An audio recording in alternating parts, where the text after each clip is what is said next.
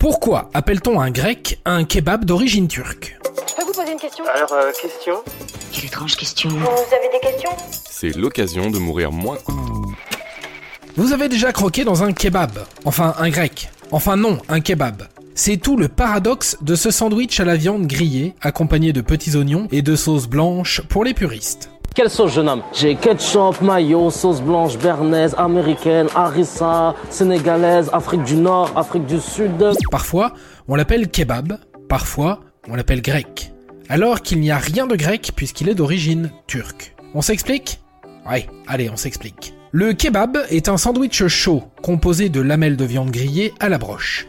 Ce processus de cuisson est typiquement turc. On sert ensuite la viande dans un pain garni de crudités. Comme on s'y attend donc, ce sandwich super rassasiant a été inventé par un turc. Enfin, plus exactement, il a été créé par un immigré turc à Berlin, un dénommé Mehmet Aygun. Et tout ça, c'était au début des années 70. Tu te souviens des années 70 Non, j'étais trop jeune. Jusque-là, c'est simple. On est sur un sandwich turc qui naît en Allemagne et qui se fait baptiser kebab puisque kebab en turc signifie viande grillée. Et la Grèce dans tout ça Quel est le rapport avec le peuple grec Les tzatziki, la moussaka, la feta, Mykonos et Nikos? Pardon pour les clichés, mais à un moment donné, on a envie de comprendre. Revenons donc en Allemagne. Le kebab fait donc sa vie dans les années 70 et connaît un large succès. Il traverse les frontières et arrive en France. Et c'est là qu'on commence à l'appeler grec. Pourquoi donc? Qui est le rigolo qui se cache derrière ce quiproquo? En réalité, si le terme grec apparaît, c'est parce que les premiers vendeurs de kebab en France sont d'origine grecque et se situent dans le quartier latin à Paris. Résultat, on dit on va chez le grec, même si on y mange un kebab. Petit à petit, par abus de langage, le kebab est donc devenu le grec dans la bouche de certains. Kebab. Quoi? Croyais que c'était du fish kebab. Oui, c'est exact, c'est du shish kebab, c'était une façon de parler. Tu ne dois pas toujours prendre les choses au pied de la lettre.